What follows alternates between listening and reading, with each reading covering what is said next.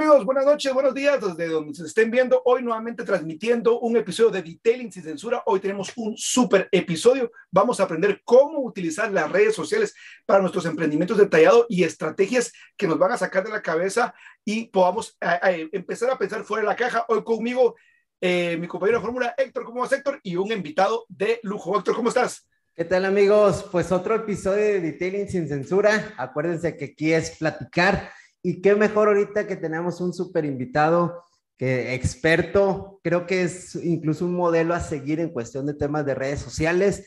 y justamente como lo comentaste, Levi, es olvidarte un poquito de pulir, pulir, pulir, pulir y empezar a generar otras cosas que vamos a estar platicando acá con el buen Franco Lombardo. Hola Franco, ¿cómo Argentina. estás? Hola, hola, ¿cómo están? Bueno, muchas gracias por la invitación. Disculpe la escenografía la cámara, no estoy en casa, pero bueno, quería sumarme. Eh, bueno, muchas gracias por la presentación. Bueno, acá estamos para conversar un ratito y, y nada, sumar un poquito a la causa. Buenísimo, buenísimo. Pues yo quisiera iniciar, eh, Franco y Héctor, con una frase que, eh, solo déjame hacer un cambio acá. Eh, ok, vamos a ver acá, se lo vamos a poner acá para que nos agarre acá. Eh, anclaje y quiero poner también a, a Franco en la pantalla porque creo que así nos vemos los tres. Ok, ahí, nos estamos viendo todos. Eh, quiero iniciar con una frase que recién eh, leí en una entrevista que le hacen a Jason Rose, eh, que es el director global de, de, entrenamiento para Rupes, ¿no? Y en una entrevista, de las varias preguntas que le hacen, le hacen esta pregunta. Jason, ¿cuál ha sido uno de los cambios que has visto más drásticos en el detailing en los últimos cinco años y él menciona dos cosas. La primera es, el incremento en tecnología, en productos de nanotecnología o de protección. Y el otro que aparentemente no tiene nada que ver con detailing es el uso de las redes sociales y el papel que vinieron a, jugar y cómo la conversación de los foros se traslada ahora hacia redes sociales y cómo vinieron para quedarse. Eh, y yo, pues, eh, junto con esto, creo que admiramos mucho la labor que estás haciendo, Franco, y quisiéramos eh, que nos comentaras inicialmente cómo es que, empezaste a escoger una red social e identificaste a esta lo voy a aplicar porque creo que eh, eh, a veces puede ser abrumador que existen tantas redes sociales, generar contenido, más lo que la operación te pueda consumir como esa parte. Y de ahí pues le doy el tiempo a mi compañero Héctor para que si él tiene alguna otra pregunta, vayamos peloteando ahí entre nosotros, ¿te parece? Entonces, mi pregunta inicial es, hay muchas redes sociales, Instagram, Facebook, YouTube, eh, Twitter, TikTok y bueno, qué sé yo, qué otras redes sociales más. Eh, ¿Cómo vas identificando a cuál le vas a apuntar o, hay que apuntarle a todas? Bien, bueno, en principio yo siempre aclaro que la parte de lo que es redes sociales, uno está acostumbrado a utilizarla como un usuario común. Entonces cree que eh, posteando una foto, subiendo una historia, como lo hace uno con un Instagram personal, su negocio tiene que funcionar. Creo que de ahí ya nace el primer error en lo que es redes sociales. Las redes sociales para que realmente funcionen y, te dé resultados, tenés que tomarlo como un trabajo, porque realmente es eso, lleva muchas horas. Ahora, a la hora de escoger una, una plataforma digital depende muchísimo del emprendimiento. Y acá también empezamos a jugar un poco porque normalmente, ¿qué pasa? Me dicen a mí, che, Franco, yo fui, contraté un community manager, pero no sirve. A ver, para, sin saber quién es ni nada, y a mí yo no me dedico a eso porque no me gusta, pero digo, ¿qué le comentaste? Porque para que un community manager te pueda llevar las redes, tiene que saber cuál es tu cliente. Entonces digo, bueno, ¿cuál es tu cliente? ¿Cuál es tu nicho de mercado? No, cualquier persona que quiera pulir el carro de 18 a 60 años, no, imposible. Porque, ¿qué pasa? Eh, yo lo hago con todos los rubros. Mis conferencias de marketing son para todos los rubros, aunque yo me enfoco obviamente en la automotriz. Pero digo, una joyería, lo puedo usar una adolescente de 15 años o lo puedo usar una señora de 70 años. Pero ambas no van a comprar en el mismo lugar. Entonces, en el detailing pasa lo mismo. En CBA Extreme, el cliente promedio tiene entre 30 a 45 años. Y tengo colegas que tienen clientes entre 18 y 25 años y influye el entorno, el color, la música, la forma de hablar, la persona que atiende. Entonces, lo primero que necesitamos saber es cuál es nuestro cliente, qué edad tiene, qué gustos tiene. Por ejemplo, el 90% de nuestros clientes son emprendedores, no son empleados. que no es ni bueno ni malo, simplemente que detectando se trabaja de otra forma. Entonces, una vez que tenemos eso, em, podemos empezar a ver en qué red social está más o participa más. Yo siempre digo tratar de empezar eh, en las distintas redes y ver cuál va dando más resultados. Otro de los errores comunes es yo genero un contenido y lo subo en Facebook, en Instagram, en Twitter, en TikTok y en YouTube. Claramente, de los todos te va a funcionar en uno, porque cada plataforma reacciona a un contenido distinto. Si vos replicas el mismo en todas, en una te va a funcionar y el resto no. Pero no significa que si te funciona en YouTube es porque Instagram no sirve. Significa que ese contenido es para YouTube, pero no para Instagram. Lo mismo pasa con Facebook e Instagram. Hoy por hoy, yo eh, utilizo muchísimo, bueno, como ustedes saben, mi fuerte es Instagram en este momento, pero mi fuerte comercial de CBA Extreme fue siempre Facebook, y hoy tenemos 50% Facebook, 50% Instagram, porque fue muy fuerte en su principio. YouTube, por ejemplo, es una plataforma extremadamente fuerte que yo no la hago por falta de tiempo. Que de hecho yo me río mucho porque hay, es como el que dice y no hace, o sea, mis redes funcionan, pero pueden funcionar 10 veces mejor, pero bueno, por ahí yo no tengo tiempo, no consigo gente que me pueda ayudar de la manera que a mí me guste. Pero creo que hoy por hoy Instagram es la plataforma que más se mueve en cuanto a lo que es contenido y venta. Para viralización, TikTok siempre va a ser muy fuerte, pero TikTok es algo que es difícil convertir en una venta rápida. Es bueno utilizar, pero es difícil. De hecho, vos lo podés medir en un influencer. Un influencer que tenga 5 millones de seguidores en TikTok no tiene la misma fuerza, inclusive de canje, por decirte, que una persona en Internet que tenga 150 mil seguidores. Y Puede convertir más rápido, más fácil, ¿no? Por ese lado. Y en cuanto a lo que es Facebook, es una plataforma que nunca va a morir, porque tengamos en cuenta que es el dueño de toda la realidad, y porque tiene cosas muy puntuales que lo diferencian del resto de plataformas, como Marketplace, bien, por lo cual se tiene muchas herramientas por lo cual la gente está en Facebook, aunque no publique una foto. Entonces, la, o sea, la publicación orgánica sin pagar en Facebook es casi nula. Capaz que yo tengo 60.000 seguidores, subo una foto, un álbum y tiene 2.000 visualizaciones. Pero la publicidad paga es muy efectiva, hay menos competencia y por otro lado la gente pasa bastante tiempo en Facebook, en Marketplace, noticias, eh, grupos. Memes. Exactamente, cosas que Instagram no tiene. Claro. No, Oye, Instagram vos ves una publicación y se te pierde, no la encuentras más Facebook es como más ordenado. Además, ustedes ven que, digamos, cómo va evolucionando la construcción de la plataforma, que Facebook lo han convertido más parecido a una web, que sea simple, que todo el mundo lo pueda ver, que sea fácil de manejar. Instagram lo han simplificado bastante porque la edad de Instagram ha crecido bastante en usuarios, o sea que de edad más elevada, pero TikTok, por ejemplo, y ya es más complicado utilizarlo no es tan fácil, que no encuentras dónde publicar, que cuántos caracteres. Entonces, digamos, eh, todo eso también influye en la utilización de, de lo que es la gente. Eh, en síntesis, todas las plataformas sirven, es importante saber dónde estoy, pero hoy por hoy Instagram es como que no puede faltar. Seguro. Eh, hay algo, digo, vaya, vaya intro que nos acabas de dar, nos dices casi una, una conferencia sintetizada eh, principalmente este canal es meramente platicar como amigos y podemos decir aquí lo que sea como sea. Ahora sí que... Este, Así que no te sientas comprometido a ser políticamente correcto. Exactamente, es platicar como amigos y empezar a aprender. Ahorita ya comentaste, tienes cinco minutos hablando y ya diste unos tips eh, impresionantes, ¿no? A, a, mí algo que me, me gusta resaltar de esto es que tú eres entrenador oficial de una marca, ¿no?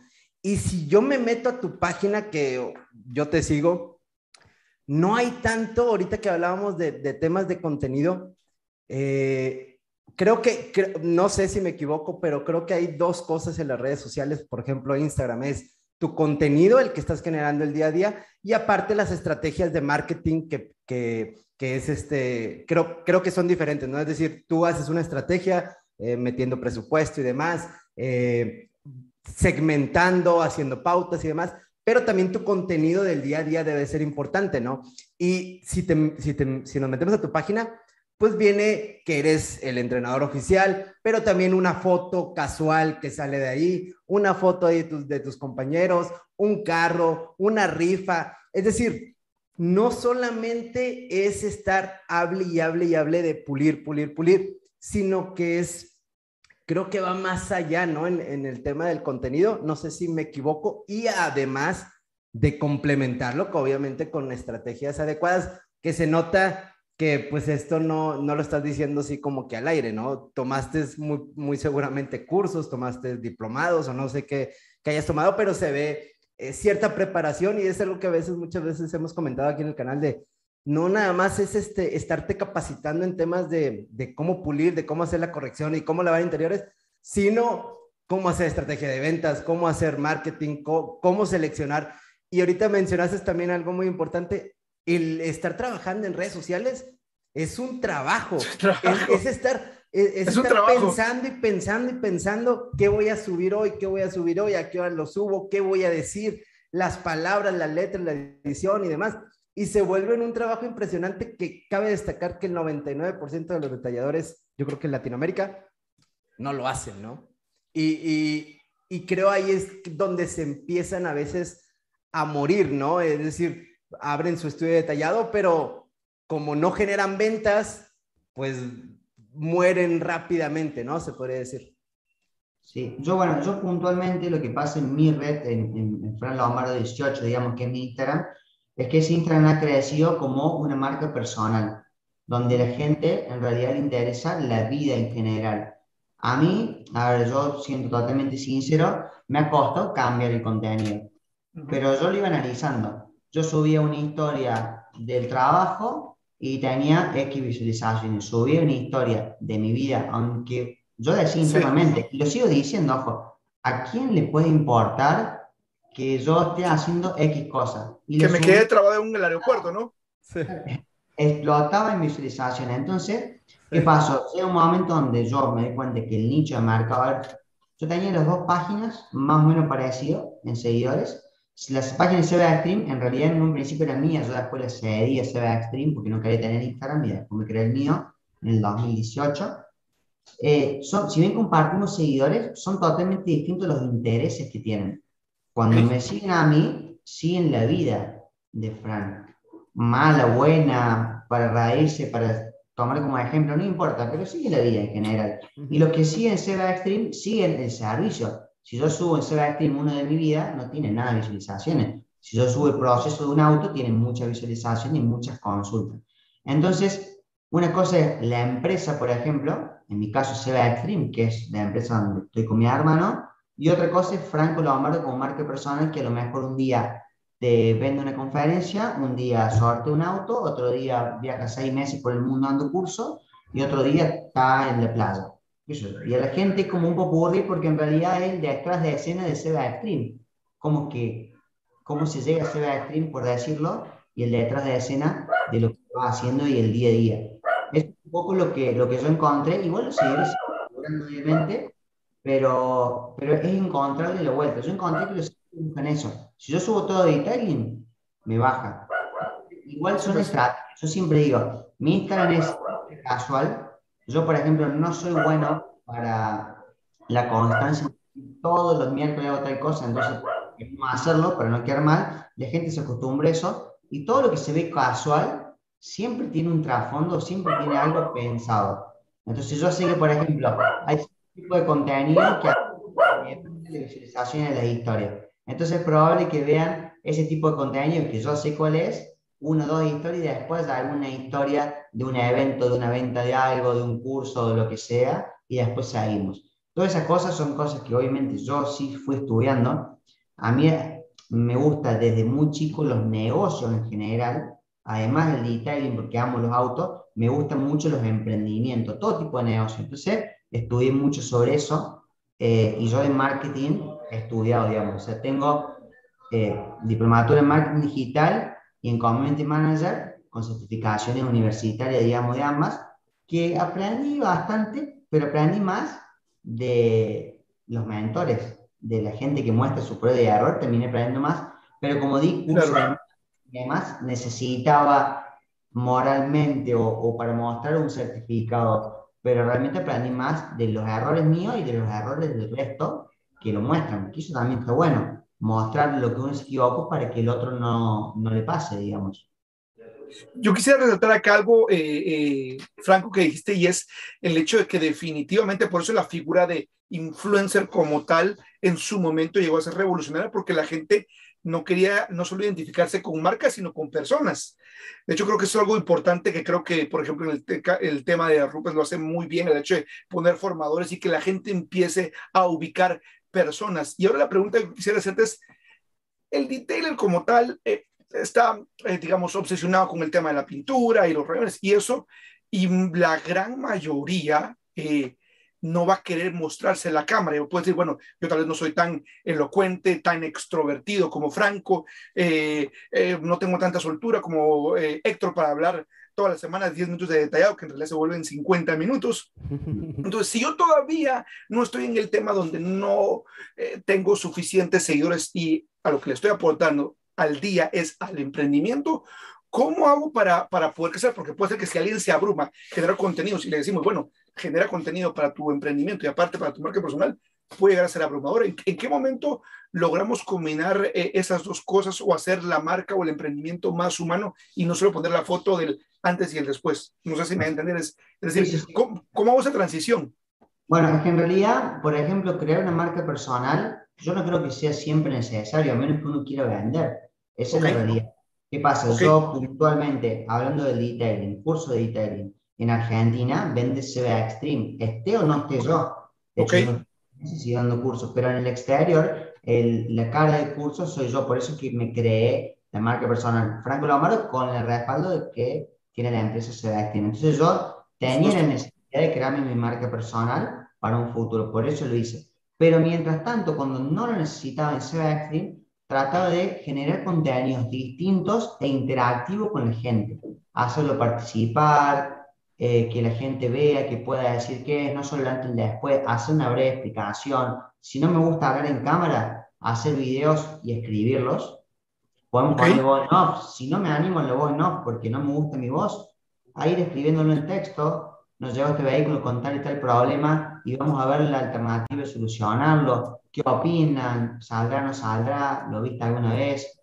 A nosotros nos pasa mucho en Seba Sprint que cuando estoy yo en el local, que me gusta mucho sacar fotos, ver procesos, los clientes vienen por lo que ven y te llegan y dicen, no, ¿cómo quedó el auto de la semana pasada? Tal vehículo es increíble. Y se van y te, te dejan el auto, quiero ver la foto antes y después en las redes, quiero ver mi foto, no te olvides de mi auto. Le generas al cliente esa necesidad de verlo y de, que, de querer estar ahí. Lo, lo que tienen que lograr es que el cliente quiera tener una foto de su vehículo en tu local, independientemente de que el servicio sea bueno, que el servicio quede bien. El cliente necesita la foto en tu cabina, en tu garage, en donde sea, y necesita que vos subas. Imagínense, piensen en un segundo lo importante que es que el cliente quiere ver en las historias el proceso de su auto. Eso no es algo normal. Y cuando sucede es porque realmente tomó fuerza y que lo estás llevando por lo que ve en las redes, por lo que vos vendes. Entonces, es, es, trabajar mostrando contenido distinto y hay dos tipos de contenidos que le va a ayudar a crecer, porque esto me lo preguntan siempre, ¿cómo crezco en las redes sociales? En las redes sociales tenés dos formas de crecer, educando o divirtiendo, y ni hablar si combinas los dos. O sea, o sos un comediante o haces contenido divertido o educas. Esas son las dos cosas que te van a hacer salir, porque yo siempre digo, póngase del lado del otro lado. Yo voy y te llevo el carro para pulir Listo, me lo puliste, quedó bien, muchas gracias. Y todos los días veo las mismas fotos. Me aburro. Llega un momento que te dejo de salir. Y hay cosas mucho peor que dejar de salirte, porque que a mí alguien me deje de seguir no me, no me preocupa, sino que esa persona me continúe siguiendo técnicamente, pero que no interactúe con mi cuenta. ¿Qué pasa? Si yo publico, publico, publico, y esta persona no la ve, no le pone me gusta, nada, automáticamente Instagram cuando suba la próxima no se lo va a mostrar. Entonces capaz sí. que me sigue, pero no le parece mi contenido. Eso sí. se sigue publicando, entonces yo una publicación que se le mostraba a 10.000 personas, se le muestra a 5.000 porque Instagram dice, no, el contenido que está subiendo Franco es malo. Si yo prefiero que una persona me deje de seguir, Seguro. pero que no interactúe con mi cuenta, porque me termina arrastrando. Entonces, para que esa persona interactúe... Mira qué interesante eso. Nunca lo había visto así como tal. No lo había pensado así, pero tiene lógica. ¿Sí? Vos tenés que hacer que esa persona del otro lado forme parte de, de la empresa, que se sienta parte, que pueda opinar, que vos le enseñes algo, que cómo lavar el carro, que por qué hacen un tratamiento, qué beneficios tiene, qué mitos hay sobre esto, sobre aquello, e interactuar, que la otra persona se siente parte, porque si vos solamente subís fotos y la otra persona no puede hacer más nada que ver las fotos, llega un momento que se cansa. Y porque todos están subiendo lo mismo, sobre todo. Tenemos beneficios, o sea, hay pro y contra de la tecnología hoy en día.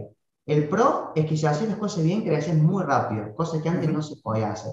Pero la contra es que la gente se cansa muy rápido. Entonces, o lo que subís y te funciona hoy, en un mes ya no es igual. Y en dos Tienes que estar innovando. Eso pasa hoy. Y eso se incrementó con la pandemia. La gente se volvió ansiosa, se volvió cambiante. Entonces, si nosotros no cambiamos, estamos fritos. Por eso hay que innovar todo el tiempo y no hay que perder el tiempo en cosas que no nos suman. Ejemplo, yo hago X y fulanito hace lo mismo que yo hice, en vez de enojarme con fulanito, ver por qué hizo eso, yo ya había pensado antes hacer otra cosa con un plus más. Entonces siempre vas un pasito adelante, un pasito adelante, un pasito adelante, y después van a hacer lo mismo que vos, pero ya no, no va a funcionar igual porque lo innovaste vos. Y así sucesivamente, pero bueno, es un trabajo que lleva muchas horas, pero que da muchos frutos. Eh, yo, por ejemplo, con lo que lancé de los vehículos, que no es algo nuevo, es algo que ya se hacía en Argentina, pero le dimos una vuelta, porque yo siempre digo que hay que tomar algo que funcione y mejorarlo. Claro. El cual yo, por ejemplo, en mi Instagram tenía 43 mil seguidores hace un mes y hoy tengo sí. mil, o sea, lo dupliqué en un mes. Pero no solo la cantidad de seguidores, sino la visualización en las historias, los comentarios en las publicaciones, la interacción con la gente. O sea que es un crecimiento genuino que sirve. Que vos subís una publicación de una presentación de una marca nacional que vamos a hacer y que en menos de 24 horas se llenó por una sí. historia que a lo mejor antes había que poner publicidad paga, habría que esperar 4, 5, 6 días, una semana. Entonces, quizás no sube detailing, pero sube algo de detailing y igual se llena por el movimiento. Pero, sí, porque, ya, porque ya creaste una expectativa alrededor del contenido que estás subiendo. Es algo que lleva tiempo, no es una red un día, pero yo hace años que vengo trabajando en mi, en mi red para que hoy me dé resultados y yo quiero que me dé mucho más resultados. Estoy en pleno crecimiento. Pero Claro. bueno, todos los días estar trabajando, hay que contestarle a la gente, porque es hermoso que te entren 10.000 mensajes, pero si vos no los contestas, pasa a ser Sí. uno más y después ya Sí. no te entran. Si vos te tomas el tiempo de contestar o tratar de hablar, eso te va a dar un crecimiento. Y en esta parte quisiera preguntarte, Franco, es decir, eh, ah, con el crecimiento y la exposición, asimismo viene, vamos a decir, eh, eh, gente, voy a decir, indeseada o gente eh, que te va a criticar, que se va a burlar, trollers, haters. Eh, ¿Cómo es esa parte? ¿Es algo que, que estuviste consciente? ¿Te ha tocado lidiar con eso? ¿Cómo manejas esa parte? Porque hay gente que obviamente precisamente no se quiere poner a orar un video, no porque se considere el más guapo o el más feo, sino porque simplemente no quiere que, que alguien se burle o, o no se quiere exponer, vaya. Bien, yo eso es- para mí es bastante sencillo porque es literalmente imposible eh, caerle bien a todo el mundo. O sea, digo, eh, al Papa eh, porque hay gente que no es religiosa, lo que sea. A- al que dicen que es el mejor futbolista del mundo, hay gente que dice que sí, gente que no, que lo critica. Al presidente, gente que lo critica, gente que no. Entonces, absolutamente a todo el mundo que está expuesto lo van a criticar, porque es imposible caerle bien a todo el mundo. Entonces, lo que yo digo es perder ese miedo que todos lo tuvimos, tratar de que esto no te afecte y darle para adelante. Mientras esto a vos no te afecta y que se nota que no te afecta, tenés cada vez menos hater. A ver, yo estoy muy, muy, muy expuesto, porque la verdad es que estoy muy expuesto.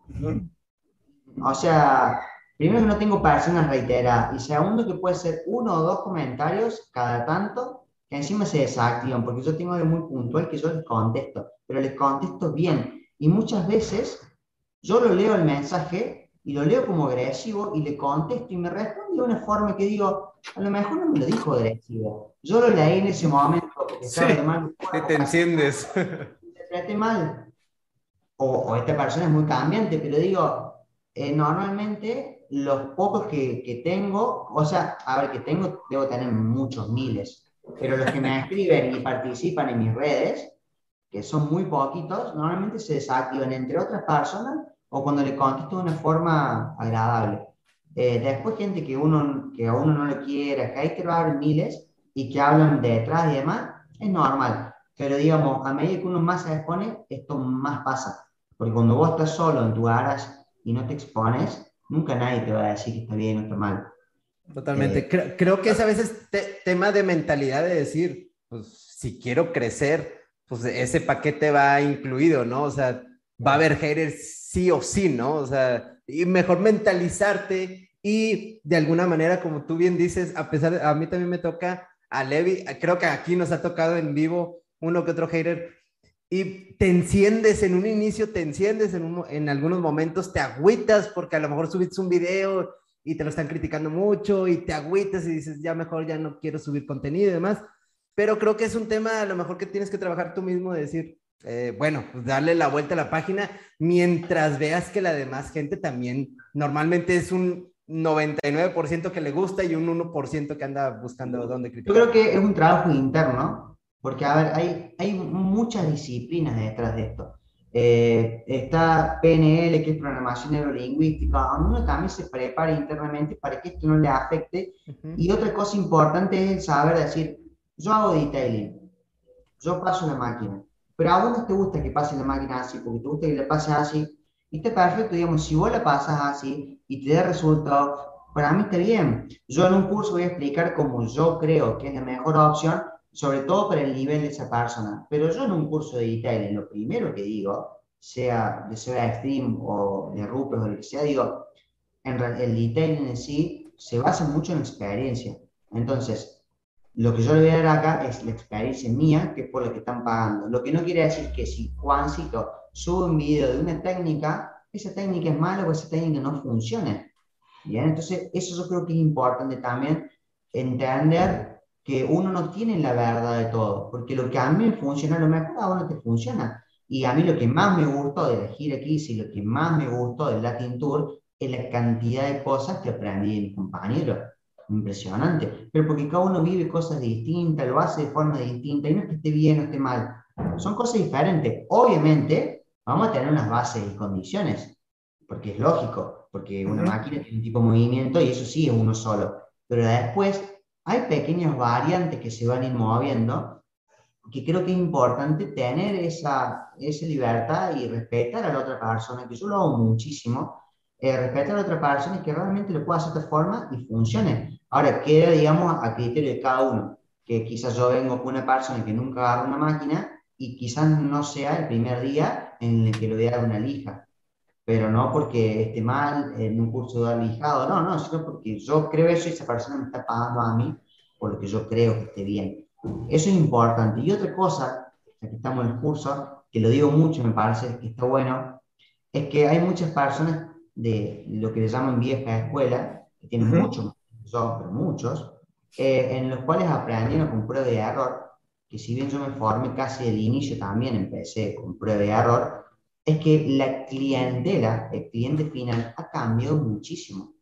Sí. Yo hace cinco años atrás en Sebastian, la gente no sabía lo que era un tratamiento de pintura y cuando buscaba un vehículo cero kilómetros no sabía, no, no digo los hologramas o cosas puntuales, sino que lo veía el auto estaba bien. Hoy el cliente ve cero kilómetro y le nota. No sabe que se llama holograma, marino, como sea, pero sabe que eso no está bien y que no debería estarlo. Entonces, cuando yo arranqué, el margen de error que tenía de que el auto no quedara bien era muy grande. ¿Por qué? Porque no tenía un punto de comparación.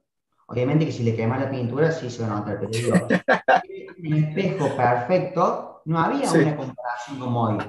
Hoy por hoy hay tanta gente que lo hace y tanta gente que lo hace bien. Sí. Más lento, más rápido, no importa, pero que, quede bien el vehículo, que el cliente ya tiene el ojo acostumbrado. Entonces, el margen de error de una persona que arranca hoy es muchísimo más bajo que el que teníamos nosotros cuando arrancamos hace varios años. Entonces, eso es la importancia de la formación. Que si vos empezás sin formación, ya no tenés eso de prueba y error, porque en tu prueba y error estás perdiendo cliente y dinero.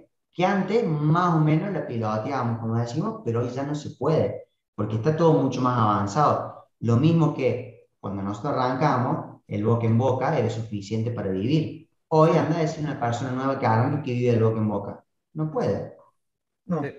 Se muere de hambre primero. Viene siendo la, viene, o sea, estamos de acuerdo que es la mejor publicidad y que muchos van a decir que mejor el boca en boca, pero no se puede, o sea, tienes que pagar más cuando tienes un negocio, tienes que pagar las cuentas y tienes que, eh, más los que buscamos crecer, pues tienes que salir a buscar clientes todos los días y las herramientas aquí están, son las redes sociales, pero como bien dices, y estoy totalmente de acuerdo contigo, eh, pues mucha gente pues no, o sea, se, se aferra a lo viejo, a lo no, eso no, eso no.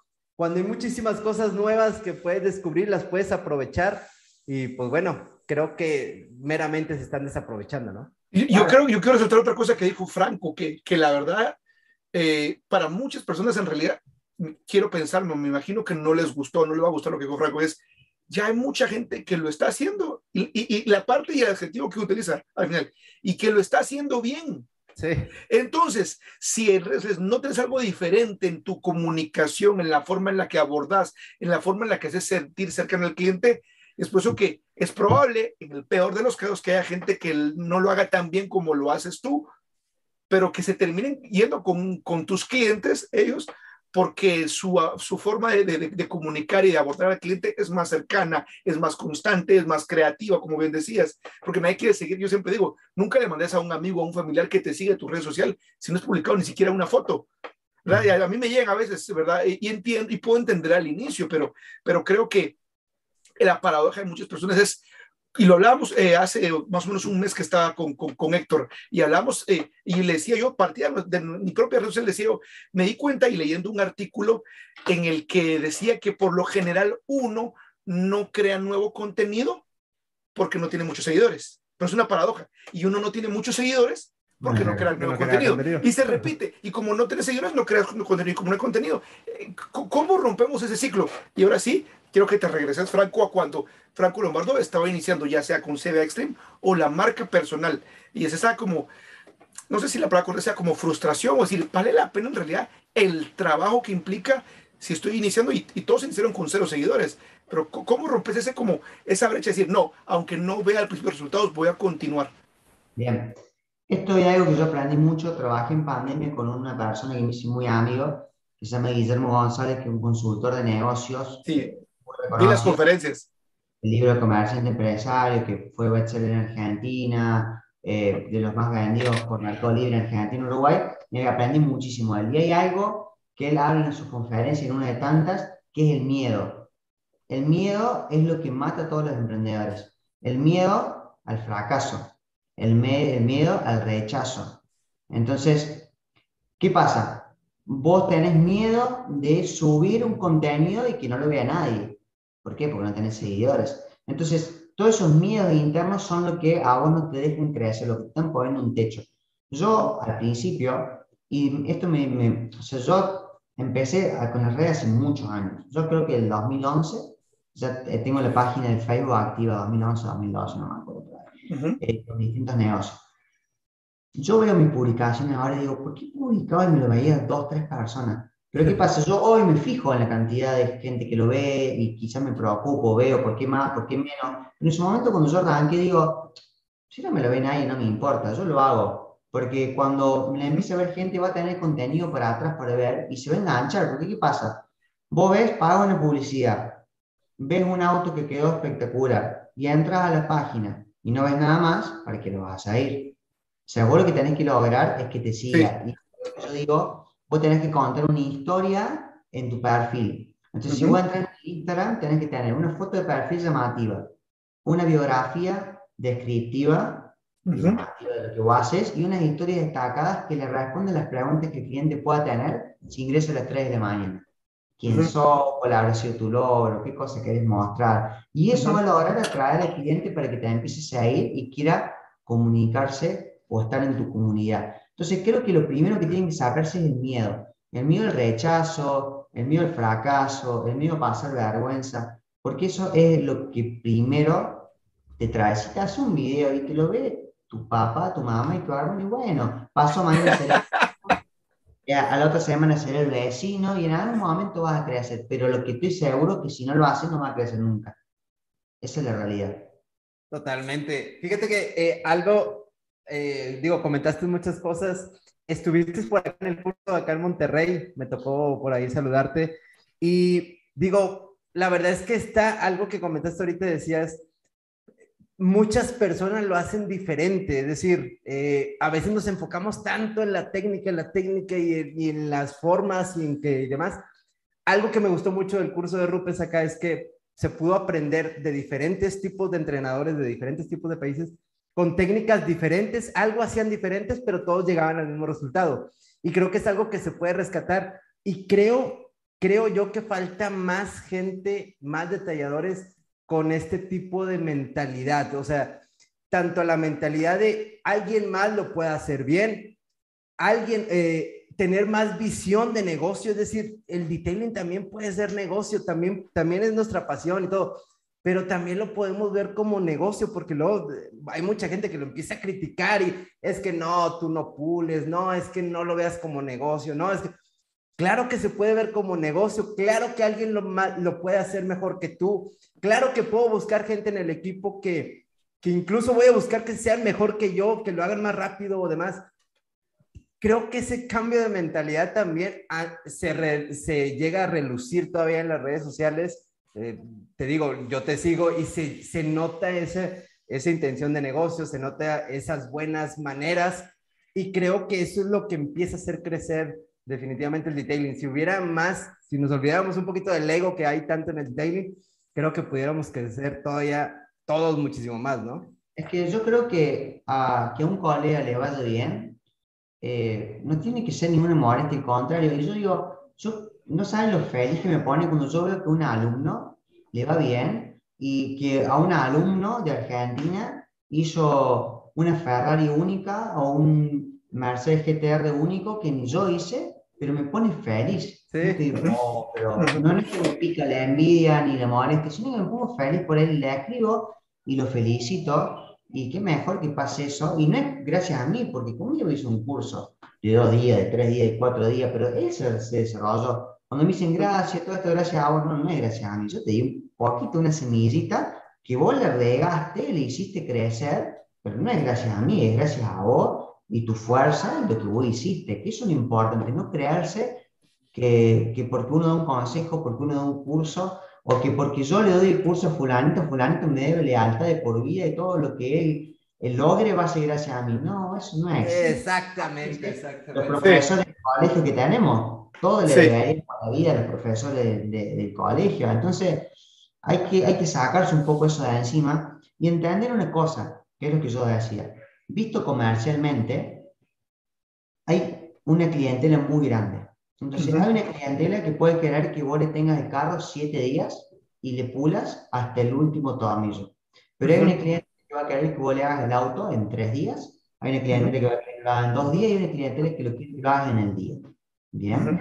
Si todos hacemos lo de siete días, porque es lo correcto, porque es el detailing, ¿qué hacemos con nuestros clientes?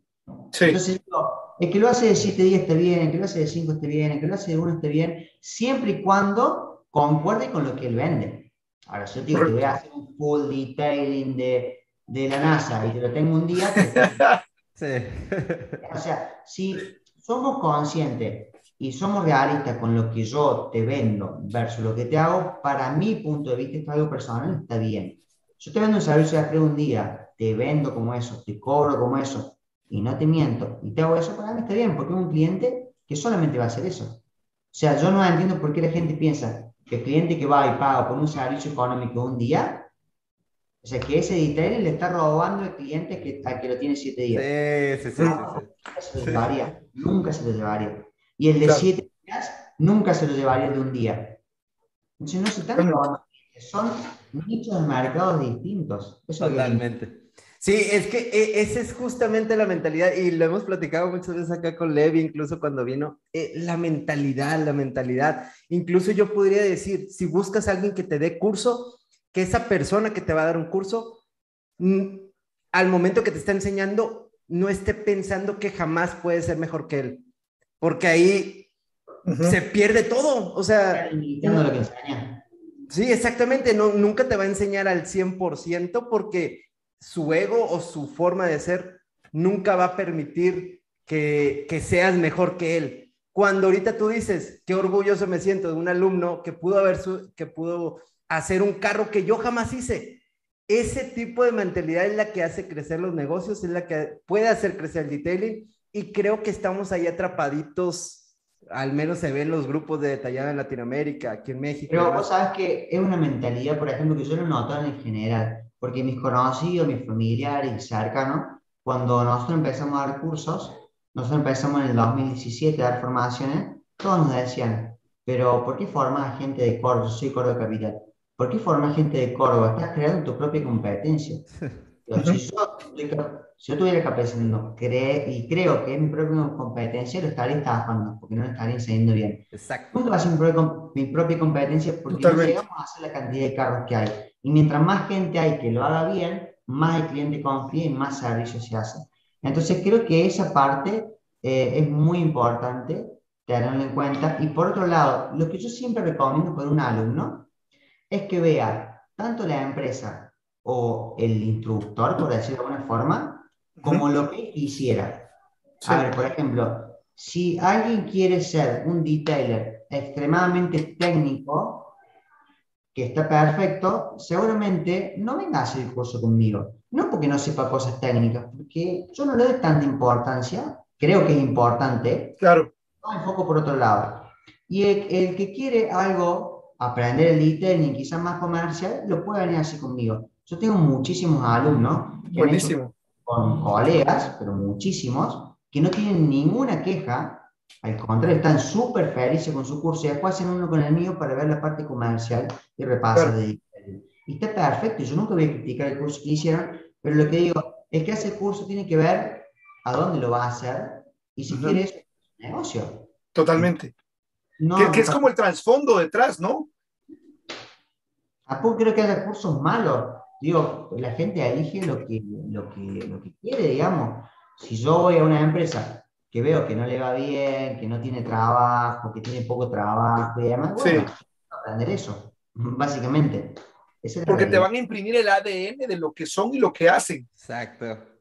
Y yo quisiera resaltar acá, eh, eh, para toda la gente que nos está viendo en vivo, agradecerlos a quienes están haciendo sus comentarios. La verdad, el chat ha estado súper intenso. E invitarlos a que le den like acá al video. Hay más de 40 personas viéndolo en vivo ahorita. Denle like al video para que el, el algoritmo se lo pueda mostrar a más gente. Y quiero mostrar rápidamente, eh, para quienes es la primera vez que están con nosotros acá, que todo el contenido que estamos hablando hoy acá con Franco y las entrevistas que hacemos toda la semana están disponibles en Spotify, en Detailing Sin Censura. En Spotify van a poder encontrar ustedes todos los comentarios y las entrevistas que tenemos acá y los podcasts que nos van a ayudar a hacer crecer. Franco, quisiera preguntarte, cuando tú hablabas al inicio de que, bueno, mi, tipo de cliente tiene 30, 30 años, tiene entre 45 años, tiene esto, ¿cómo logro yo llegar a, a, construir ese perfil? Es decir, cuando estás iniciando, lo vas haciendo a pie, es decir, vas escribiendo las categorías, eh, porque vas estudiando a tus clientes o cómo empiezas a conocer cuál es tu audiencia ideal? Bien, normalmente si yo tengo un emprendimiento, lo definí sin querer. Bien, yo tengo un ejercicio que, que lo veo en el curso que es personalizar la marca. Entonces, por ejemplo, yo pienso en Seba Extreme y es una lista de preguntas que si la encuentro después te lo comparto. Eh, es una lista de preguntas donde dice, por ejemplo, cómo se llama, qué sexo tiene, cuáles son los gustos, qué edad tiene, es como hacer el Bayer persona, ¿no?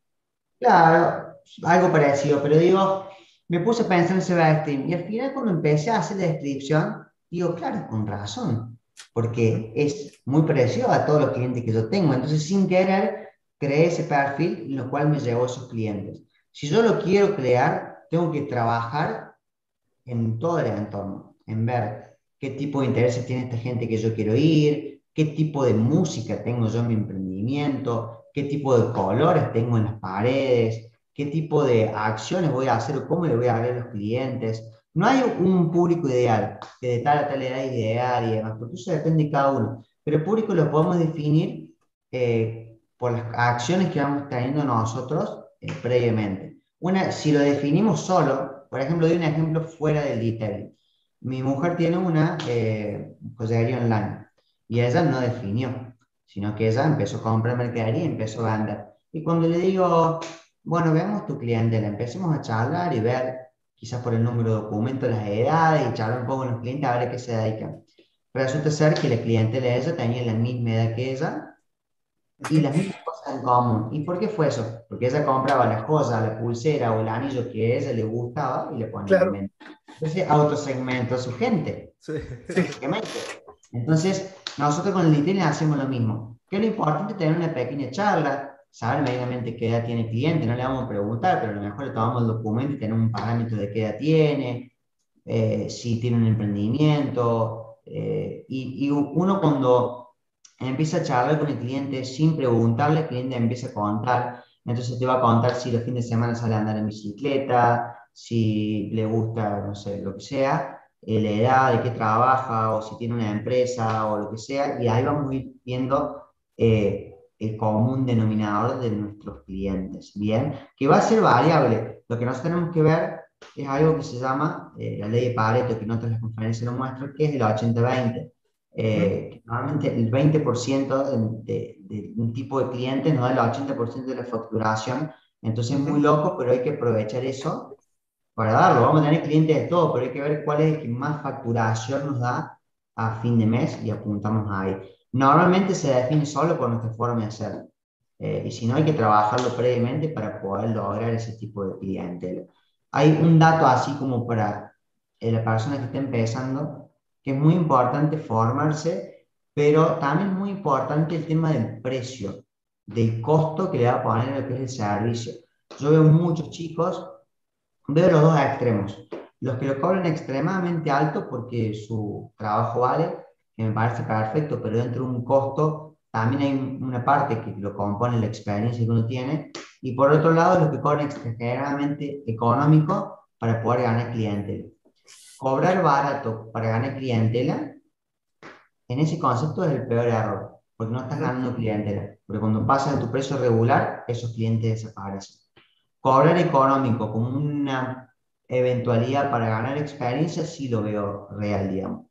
Pero muchas comete el error en su emprendimiento de cobrar barato por eh, ganar clientes y lo pierde. Y otra cosa, y cierro este tema, con el tema del costo, nosotros muchas veces no cerramos la venta y pensamos que, ¿qué pasa? El cliente viene, pregunta el servicio, le explico y el cliente se va y no me compra. ¿Cuál es la primera reacción que tenemos nosotros? De haber parecido caro. Fijo. Viene uno, dos, tres clientes que le vendí mal, no, que está muy caro, mejor bajo el precio. Y empiezo a bajar mi En vez de ver, no, a lo mejor estoy vendiendo mal. Porque Correcto. a ver, uno vende uno cuando vende, vende una, una experiencia. Y el peor error de casi todos, la mayoría, es que vende las características, no las bondades. ¿Qué serían las características Yo te voy a pulir el carro con una pulidora Rupes, con un pulimento Rupes, con a cuatro pasos. Y me voy a poner la remera de Rupes. ¿Y a mí qué? ¿Y a mí qué? El cliente, el cliente le importa, le importa que el vehículo quede bien, que esté en un tiempo prudencial y que el precio le parezca acorde. ¿bien? Entonces, eso es lo que realmente eh, es, importante. Yo siempre digo, si el cliente te llega a preguntar, ¿qué marca de pulidor usas? Es porque fallaste en la venta. Te lo puedo aceptar en el coating, porque bueno, la durabilidad, lo puede googlear, pero en un pulimento, digamos. Eh, ¿O qué pad estás usando? Sin las rayas y que esa raya no aparezca, ¿qué importa si lo pulís con rupio o con agua? O sea, al cliente realmente no le importa, sino que cumpla con lo que vos les digas. Entonces... Y mira, eh, perdón que te interrumpa, mira qué, qué, qué importante, eh, eh, no quiero decir irónico, pero, pero vamos a decir, de, de, peso, ¿no? El hecho que, que, que se hace el formato normal, que y justamente formas, y creo que nosotros como tal, los detalles del grupo, dejar de estar obsesionados no solo con el proceso, lo cual es importante, pero debemos de obsesionarnos con la experiencia, tal y como lo estás diciendo, porque si yo me obsesiono con la experiencia que lo ve al cliente, entonces nos vamos a dar cuenta que los emprendimientos pueden crecer. ¿Por qué? Porque estamos pensados en que estamos detallando para los clientes y no para satisfacer nuestras propias necesidades, que creo que es lo que nos está pasando. Yo quiero decirte, Franco, que aquí al momento que estamos eh, pues grabando esto en vivo, hice un, hay una encuesta en YouTube y dice así, eh, la encuesta dice, trabajas arduamente en generar contenido para tus redes y hay tres opciones. La primera opción dice, sí, estoy trabajando en eso. Y del 100%, el 55% de las personas que votaron están trabajando en generar contenido. Otro 3% dice, no, no tengo tiempo para eso. Y hay un 42%, que es un número bastante grande, es casi la mitad que dice, quisiera hacerlo, pero no sé cómo. Como la idea que es, joder, ¿qué consejo le das? Porque haría, vamos quedando sin tiempo para aquellas personas. Para ese 54% de personas que dice, quiero hacerlo, quiero empezar a generar eh, contenido, pero no tengo ni la menor idea qué hacer, no sé qué publicar, porque lo único que se me ocurre es publicar lo que he venido publicando y lo que publica medio mundo, que es la foto del antes y el después. Bien, como dije hace un rato, el tratar de jugar y hacer lo que la otra persona participe, que al principio va a ser frustrante, eso se lo digo de comienzo, porque de entrada. voy a publicar, le voy a decir, coméntenme qué quieren ver en el próximo post, y no va a tener un comentario. Sí. Va a ser frustrante. O la típica, para todos los que me preguntaron, nadie te preguntó, ni tu mamá te preguntó. Yo, yo también me acuerdo que subía que pregúntenme y nadie me, nadie me preguntaba más que Es frustrante. Yo antes subí una historia y ponía una sticker y me preguntaban dos. Ahora que, me, le digo acá, como es entre amigos, me, me da vergüenza, pero digo, el 14 de febrero, digo, como siempre soy que vuelo, necesito ir a un restaurante, subo una historia, ¿qué restaurante puedo ir? En 20 minutos me habían puesto 200 respuestas que nunca lo había pensado. Entonces digo, llega un momento que pasa, pero al principio es frustrante. Entonces, generar contenido, empezar a poner, porque llega un momento que sí, obviamente, al principio es frustrante porque no te funciona, no lo hacen, pero la constancia va a hacer que, que crezca. Algo fundamental, y no conmigo, con cualquier persona, formarse.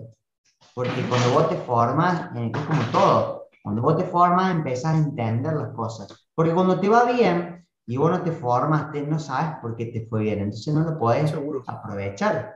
Yo a mí me iba muy bien en las redes, pero ¿qué pasa? Cuando yo empecé a estudiar, empecé a entender. Ah, mira, esto fue lo que hizo que me fuera bien, entonces lo voy a agarrar acá, lo voy a dejar acá. Tenés conciencia de lo que hiciste. No es casualidad, ya sabes por qué. Entonces, formarse es importante para poder entender por qué las cosas funcionan, por qué no funcionan. Lo bueno de las redes es que hay miles de, de, de, de videos gratis sobre esto, no tener miedo, tener constancia eh, y también entender algo que es fundamental. Tanto como hablamos de la mentalidad de que alguien lo pueda hacer mejor que yo, ¿qué pasa? Si yo soy el único bueno puliendo, nunca voy a crecer, porque no voy a tener confianza con un empleado pule. ¿Bien? Totalmente. a mí me encanta pulir. por ahí cuando yo, yo abro la máquina casi todos los días por gusto, pero yo sé que cuando abro la máquina pierdo dinero porque quizá en la red genero más. Entonces, eso es importante, no vas a crecer. En esto a, ver, a ver, Franco, para, para, para, repetí esa frase otra vez, por favor. Cuando yo una pulidora por gusto y le paso un auto, pierdo dinero. ¿Por qué? Porque yo en la red genero mucho más y un empleado bien formado lo puede hacer igual. Puede demorar un poco más, sí, pero al fin y al cabo yo voy a ver y voy a decir, ah, no, ahí dale un poquito más, porque me gusta cómo está. Bien, entonces cuando uno se saca ese ego y lo entiende, todo es mucho claro. más fácil. Pero para eso también es importante que cuando uno crea su negocio, no lo cree como Franco Lombardo, el pulidor de auto. Lo cree como Extreme, que puede ser Franco Lucas, Pedro o Ramón, mientras el auto salga bien. Si yo le digo Franquito, el que pule auto, y Franquito va a morir a los 80 años puliendo auto, porque la gente se lo va a llevar a Franco. ¿Me entiendes? Y en las redes pasa lo mismo. No tengo tiempo de hacerlo porque y pone ahí mi tallo de lavar, enseñarle brillante, no, bueno.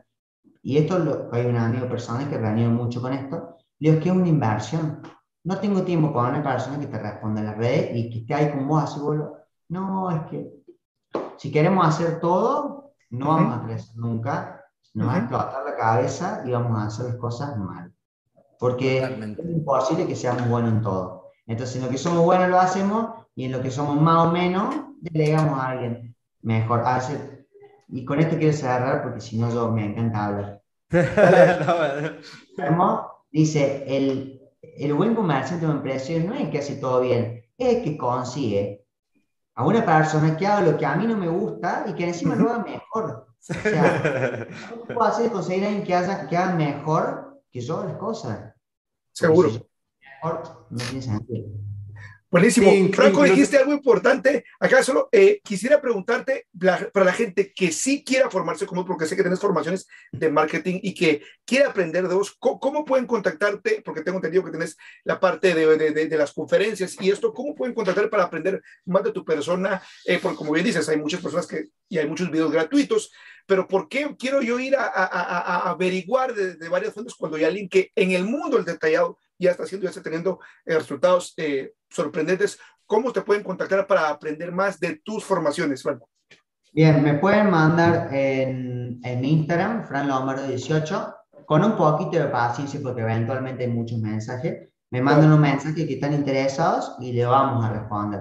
Eh, y si no, andáis un poquito menos de caudal, aunque no tiene mucho que ver, en CBA Extreme Detail, que es la página de nuestro local, pueden escribir, porque ahí tenemos dos secretarios también que responden y ellos me mandan por WhatsApp todas las consultas. Entonces, por Fran Lombardo 18, por CBT, me pueden escribir.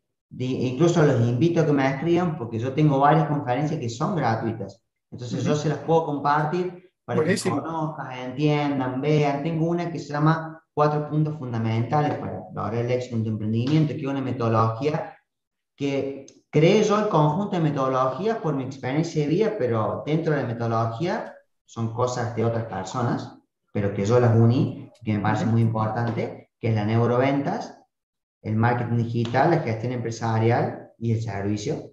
Que todos los emprendedores saben hacer el servicio, pero si no sabes venderlo, no te sirve nada. A quién vendérselo, que con el marketing tampoco, y si no gestionas tu empresa, te fundís. Entonces, tengo una conferencia donde cuento esto en profundidad, dura una hora veinte más o menos. Eh, pueden ver, y si no, tengo un curso más completo de marketing, que seguramente eh, tengo conferencias de Facebook, Instagram, tengo muchas cosas que este año las voy a renovar. Ahora, si Dios quiere y todo sale bien, en abril posiblemente esté por Europa haciendo unos cursos de marketing, que el año pasado también estuve, entonces voy a actualizar mucho contenido y seguramente le haré un curso online nuevo para actualizar algunas cosas y, y, poder dar un poquito más a este material. Buenísimo. Héctor, palabras finales. Pues la, la, verdad es que para ir cerrando quiero unos últimos dos consejos después de la cátedra que nos diste de redes sociales.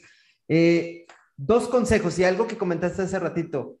Tú haces que, y estoy totalmente de acuerdo, tú haces, tienes que hacer que tu cliente eh, tenga esa necesidad de venir contigo. Creo que aquí eh, son dos conceptos diferentes. Bueno, yo voy mucho con la de no te la pases vendiendo, vendiendo directamente, sino que hacer que te compren, que creo son cosas diferentes, ¿no? Uno es el estar subiendo la foto con tus precios y estar todo el proceso que le vas a hacer al carro, tanto, agéndame la cita y demás.